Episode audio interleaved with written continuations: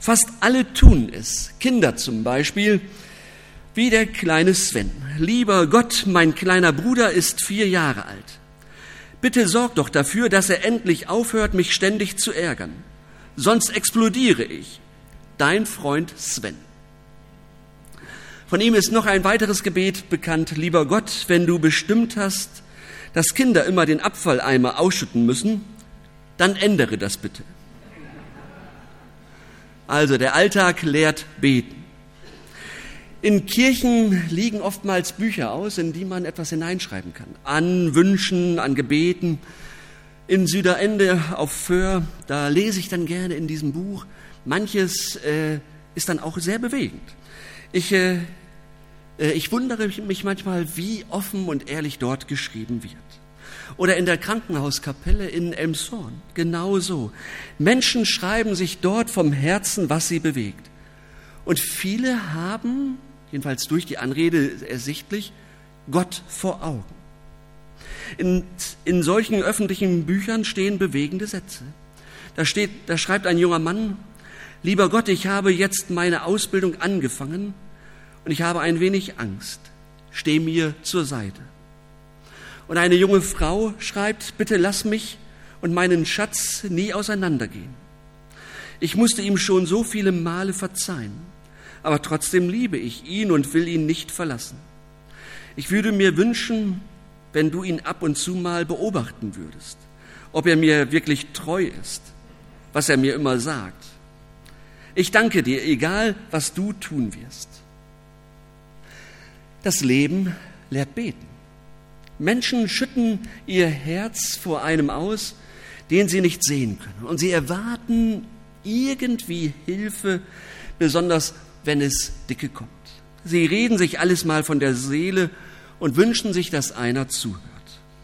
Ganz sicher sind sie sich nicht, aber sie tun es dennoch, manche öfters, manche äh, gar nicht so oft, manche sehr selten, manche versteckt. Und manchen ist es sogar peinlich, wenn andere das wüssten. Aber sie tun es. Und sie erleben es als ein Stück Glück in der Not. Sie haben das Gefühl, die Bitte ist eine große und starke Sache. Und genau das hat wohl die Witwe gedacht, von der Jesus erzählt. Er sagte ihnen aber ein Gleichnis davon, dass man alle Zeit beten und nicht nachlassen sollte und sprach, es war ein Richter in einer Stadt, der fürchtete sich nicht vor Gott und scheute sich vor keinem Menschen. Es war aber eine Witwe in derselben Stadt, die kam immer wieder zu ihm und sprach, schaffe mir Recht gegen meinen Widersacher. Aber er wollte lange nicht. Danach aber dachte er bei sich selbst, wenn ich mich schon vor Gott nicht fürchte, noch vor keinem Menschen scheue, will ich doch dieser Witwe, weil sie mir so viel Mühe macht, Recht schaffen, damit sie nicht zuletzt komme und mir ins Gesicht schlage. Da sprach der Herr, hört, was der ungerechte Richter sagt. Sollte Gott nicht auch Recht schaffen seinen Auserwählten, die zu ihm Tag und Nacht rufen, und sollte er bei ihnen lange warten? Ich sage euch, er wird ihnen Recht schaffen in Kürze. Doch wenn der Menschensohn kommen wird, wird er dann Glauben finden auf Erden? Der Frau ging es nicht gut. Sie war eine Witwe und ähm, mit ihrem Mann war eigentlich auch sie schon gestorben. Sie war arm, sie war allein und sie hatte niemanden, der sich für sie einsetzte. Irgendein Fiesling machte ihr immer das Leben schwer. Vielleicht der Nachbar, der das auf ihr kleines Grundstück abgesehen hatte. Die Witwe tat, was ihr blieb. Sie wandte sich an den Richter der kleinen Stadt. Aber böse Schicksal, auch das half nichts, denn sie traf auf den Richter gnadenlos und scherte, äh, der sich weder um Gott scherte noch um seine Mitmenschen. Wo bei anderen das Mitgefühl wohnte, da war bei ihm nur Gleichgültigkeit und Kälte. Und wo bei anderen das Gewissen schlug, da war bei ihm nur Habgier. Er hörte der Witwe kaum zu und ließ sie einfach hart abprallen. Da stand sie nun, brotlos, schutzlos, rechtlos. Hier ein mächtiger Mann, der das Recht mit Füßen tritt, dort eine kleine und schutzlose Frau. Allerdings endet das Gleichnis, diese Geschichte hier nicht. Die Witwe lässt sich nämlich nicht abweisen. Sie hat keine Chance und die nutzt sie. Sie schreibt Briefe, sie wartet vor dem Haus des Richters, sie wartet oder sie läuft ihm nach, sie klebt wie ein verschwitztes Hemd an ihm, hartnäckig mit großem Herzen. Die Bitte, so denkt sie, ist doch eine große und starke Kraft, deshalb bleibe ich dran. Und irgendwie macht das etwas mit dem Richter.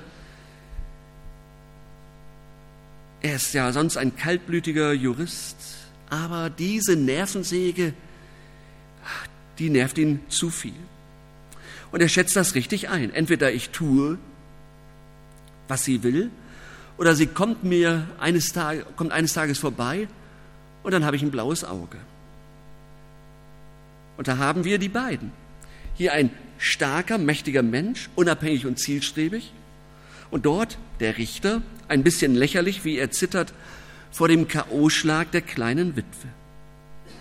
Und endlich tut er seine Pflicht. Und sie bekommt, was ihr zusteht.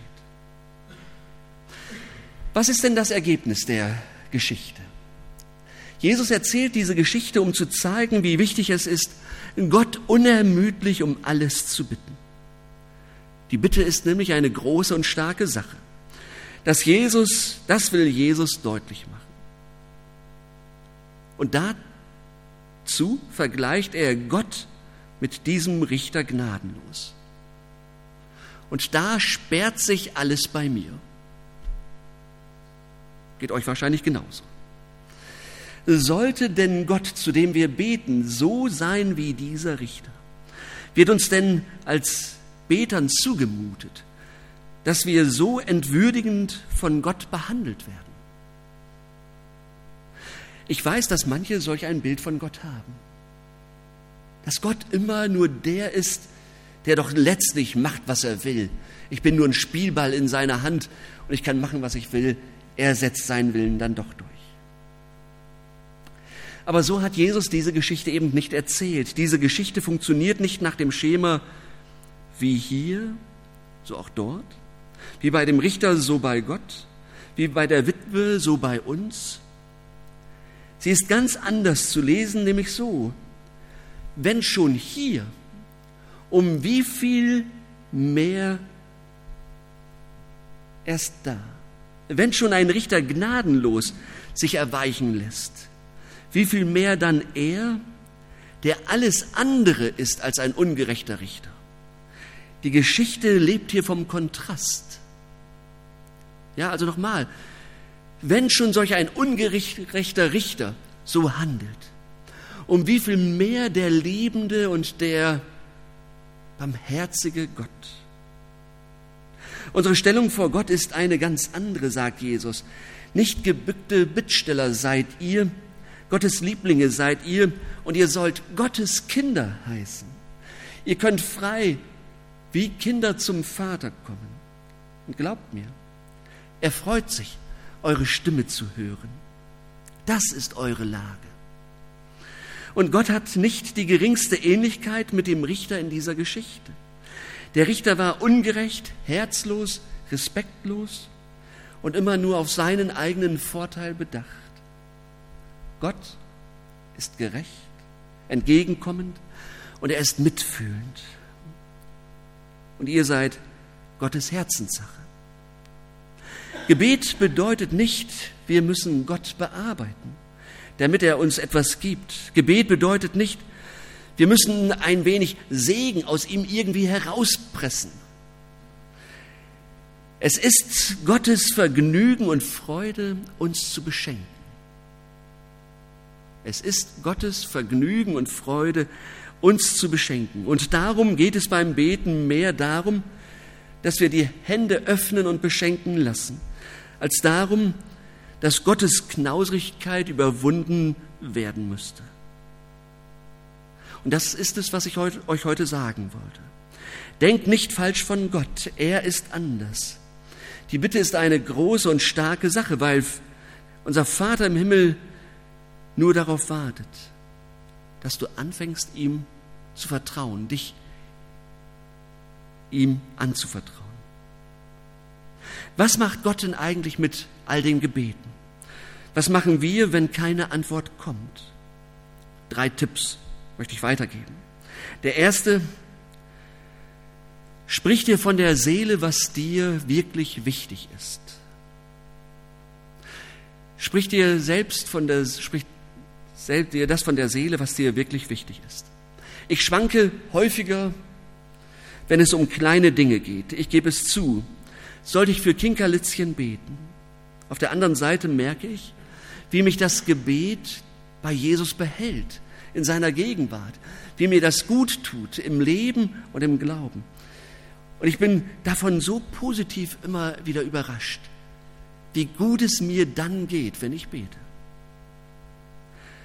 Es ist wohl so, dass es Aufregung im Himmel gibt, wenn einer kleinen Witwe Unrecht geschieht.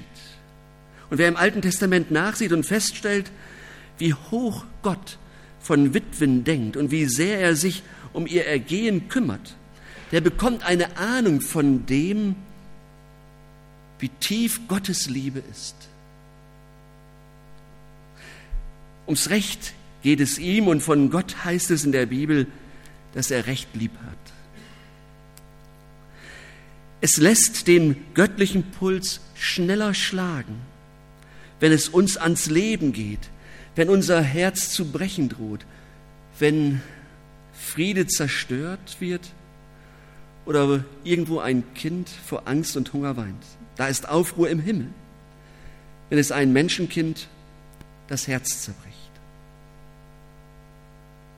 Wir haben gerade eben äh, etwas gehört von, äh, vom Jemen und von Eritrea.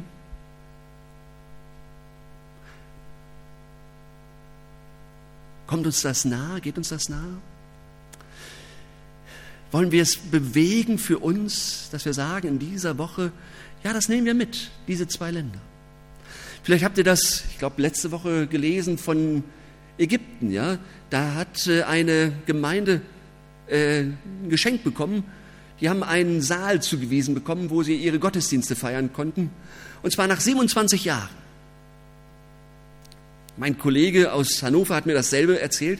Er ist Ägypter und er war in einer christlichen Gemeinde. Da sind sie zum Amt gegangen und haben gesagt, ähm, also hier ist ja Religionsfreiheit in Ägypten. Also Problem, unsere Gemeinde ist zu groß geworden, gebt uns einen anderen Raum. Was wurde gemacht? Als erstes wurde, wurden die Räumlichkeiten dicht gemacht. Und dann, nach etlichen Jahren, haben sie erst einen neue Räume zu, zugewiesen bekommen. Religionsfreiheit auf Ägyptisch, ja. Und jetzt, was wir in der Zeitung lesen konnten, nach 27 Jahren Antrag bekommen die dann eine, einen Raum zugewiesen. In der Zwischenzeit sind Moscheen gebaut worden und alles Mögliche. 27 Jahre. Und die Gemeinde ist dran geblieben am Gebet. Davon gehe ich aus. Ja, darum zu ringen, dass, dass, äh, dass Gott doch auch die Menschen vor Ort bewegen kann. Dranbleiben am Gebet. Sage Gott all das, was dir auf dem Herzen liegt. Ein zweites, erwarte vor allem eines. Du musst nicht mehr mit allem alleine klarkommen. Du musst nicht mehr mit allem alleine klarkommen. Ich bete auch. Ich rede nicht voll wie ein Blinder von der Farbe. Ich bete. Ich sage Gott Danke für das Essen, für die Sonne, für die guten Freunde, ich bitte Gott, dass er unsere Tochter zu einem starken und lebensfrohen Menschen werden lässt und dass sie gerne anfängt oder beim Glauben bleibt an ihm. Ich bete manchmal darum, wenn der Computer wieder festhakt. Und bin von Herzen dankbar, wenn vor vier Wochen Markus dann gekommen ist und das Gebet auch erfüllt hat. Ich bete, dass ich keinen Blödsinn rede, wenn ich predige. Ich rede es mir von der Seele, wenn ich dann doch wieder Mist verzapft habe. Ich bete, wenn ich mich sorge, weil wieder eine Ehe auf der Kippe steht oder ein Mensch mit einer schlimmen Krankheit kämpft. Und was passiert dann? Mal dies, mal das andere. Oft staune ich, weil Gott in seiner Großzügigkeit sagt, okay, ich gebe dir, was du willst. Und da werden die Kinder starke Personen, die es ernst meinen mit Gott. Und da gelingt etwas im Beruf, was lange unmöglich schien. Da wird einer wieder gesund. Ich kann das nicht mehr Zufall nennen. Die Dinge laufen anders, wenn wir beten, als wenn wir nicht beten. Manchmal passiert aber auch etwas ganz anderes als das, was ich erbeten hatte. Manchmal verstehe ich es hinterher, manchmal verstehe ich es gar nicht. Manchmal stehe ich ratlos davor, weil ich dachte, also diese Bitte, die ist doch so, so klug und clever, damit kann Gott doch nur Ja zu sagen. Mir geht es gerade bei Kindern so. Ja, wenn, wenn die krank sind oder wenn, wenn da irgendwas ist, dass ich nicht verstehe, warum Gott da nicht eingreift. Das ist so, so etwas, wo, wo, ich, äh, wo ich manchmal meine Zweifel bekomme. Eines passiert aber immer. Wenn ich ernsthaft bete, dann äh, verringert sich der Abstand zwischen mir und dem Himmel. Der Abstand zwischen mir und dem Himmel verringert sich, wenn ich bete. Weil ich Jesus dann nah bin, ganz nah. Ich merke, ja, ich merke das, wenn ich mein Herz öffne und weite. Wenn ich ernsthaft bete, bin ich nicht mehr allein und das ist das Entscheidende. Was immer jetzt kommt, er kommt mit. Was immer passiert, Jesus ist und bleibt an meiner Seite. Nein, es passiert nicht immer, was ich will, durchaus nicht. Aber sein Versprechen bleibt klar und richtig, du bist nicht mehr allein. Ich bin nur ein Gebet weit entfernt, nichts täte ich lieber, als als zu dir zu kommen und dir zu helfen und bei dir zu sein. Und dass du anfängst, von meiner Kraft zu nehmen und meine Zuversicht äh, erlebst und dass du es annimmst, dass du getragen und geborgen bist. Und dass du spürst, dass du dennoch geliebt bist, obwohl so vieles in deinem Leben schiefgelaufen ist. Ich bin bei dir und du bei mir das ist die erste Antwort auf jedes ernsthafte Gebet.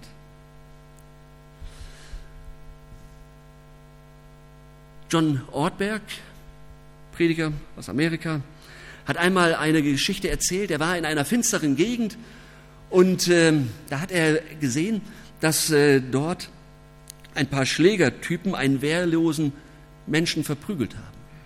Und er hat das schier nicht ausgehalten, ist, zu, ist dorthin gegangen äh, und hat geschrien, lass den Mann in Ruhe. Und die Leute haben sich umgedreht, haben entsetzt geguckt und sind dann abgehauen. Er hat sich gewundert, hat sich riesig gefreut, weil er kein Klitschko-Typ ist, sondern eher schmaler gebaut ist. Ja, und dann hat er sich umgeguckt und hinter ihm, so schreibt er, stand ein so großer und stämmiger Mann, so einen hat er ja noch nie gesehen. Und dann hat er verstanden, aha, die sind nicht wegen mir abgehauen, sondern wegen dem, der hinter mir stand. Und äh, John Ortberg begriff, es war dieser Begleiter, der den Unterschied machte. Und der es so drehte, dass ein kleinerer Mann so wirkte wie ein Klitschko. Das ist das Entscheidende am Gebet. Nicht so sehr, was genau passiert, ob unsere Bitte erfüllt wird oder nicht. Gott gibt nicht etwas, sondern er gibt sich selbst. Er gibt nicht etwas, sondern sich selbst. Er selbst kommt zu dir und geht an deiner Seite wie ein starker und großer Freund, der dich nicht im Stich lässt, was auch immer noch kommt. Nicht, dass es Beter immer leichter haben im Leben, aber sie haben einen an ihrer Seite, der stärker ist und der treu ist.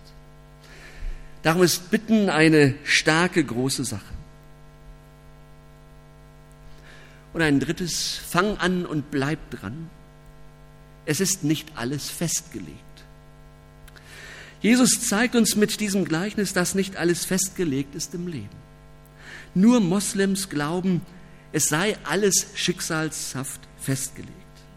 Aber unser Gott ist ein anderer Gott. Wir haben einen Gott, der durch unsere Gebete sich verändern lässt. Er ist offen für unsere Gebete. Wir aber sagen schnell, naja, da kann man nichts machen. Oder wir sagen, es kommt halt alles so, wie es kommen muss. Und wenn wir es dann noch fromm sagen, ein bisschen einfärben mit Gottvertrauen, dann heißt es, alles, was an uns herankommt, muss zuerst an Gott vorbei. Und sehr schnell singen wir, was Gott tut, das ist wohlgetan. Wohlgemerkt, wenn dies ein Ausdruck des Vertrauens ist, ist das wunderschön. Wenn das ein Ausdruck des Vertrauens ist, ist das wunderschön. Wenn wir aber damit unsere Lähmung rechtfertigen wollen, dann ist es falsch. Ja? Ausdruck des Vertrauens? Ja. Äh, wenn es äh, Ausdruck unserer Lähmung ist, dann ist es falsch. Diese Geschichte zeigt uns, dass Gott etwas tut, was er ohne unsere Gebete eben nicht tut. Deshalb dürfen wir nicht zu früh sagen, nicht mein Wille, sondern dein Wille geschehe. Diesen Satz darf man erst sagen nach dem Gebetskampf in Gethsemane nicht mein, sondern dein Wille geschehe, darf man, darf nicht gesagt werden am Eingang des Gartens. Nicht am Eingang des Gartens, sondern nachdem man hindurchgegangen ist, nach dem Kampf. Wenn man 28 Jahre lang beten muss, bis eine Mauer geöffnet wird, dann darf man wohl nicht im 27. Jahr aufhören. Ja? Ich habe ja den Eindruck, dass äh, gerade Mütter oder Großmütter, den Vätern tue ich jetzt wahrscheinlich wieder Unrecht, dass die eine, eine Ausdauer haben im Gebet, das ist großartig. Das ist großartig. Die Gebetsgottesdienste in Leipzig und in anderen Städten der DDR haben eben etwas zu tun mit der atemberaubenden Veränderung in der DDR. Mauerschau entspricht nicht den Christen, sondern der Kampf vor Gott, dass diese Mauer geöffnet wird. Wir sollen uns also in unserem Beten, sollen nicht müde werden und nicht nachlassen. Wenn wir unbeirrt und mit Vertrauen bitten, dann finden wir bei Gott ein Herz, das für uns schlägt, ein Ohr, das uns hört, Augen, die uns mit äh, Augen der Barmherzigkeit ansehen. Und wir hören die Worte, die uns tragen und die uns trösten. Wenn wir beten, dann appellieren wir an den Willen Gottes, denn Gott ist eben nicht festgelegt. Er ist beweglicher, als wir denken. Und er bewegt die kleine Welt und die große Welt. Deshalb bleiben wir dran am Gebet. Auch an den Dingen, die uns jetzt vielleicht gerade Mühe machen, die wir vielleicht schon ad acta gelegt haben. Wir bleiben dran, weil wir wissen, Gebet verändert auch den Willen Gottes. Wir haben einen Herrn, der uns mit Augen der Barmherzigkeit ansieht. So kommen wir als Menschen zu ihm, von denen er selbst sagt, ihr seid meine Kinder. So können wir zuversichtlich beten. Amen.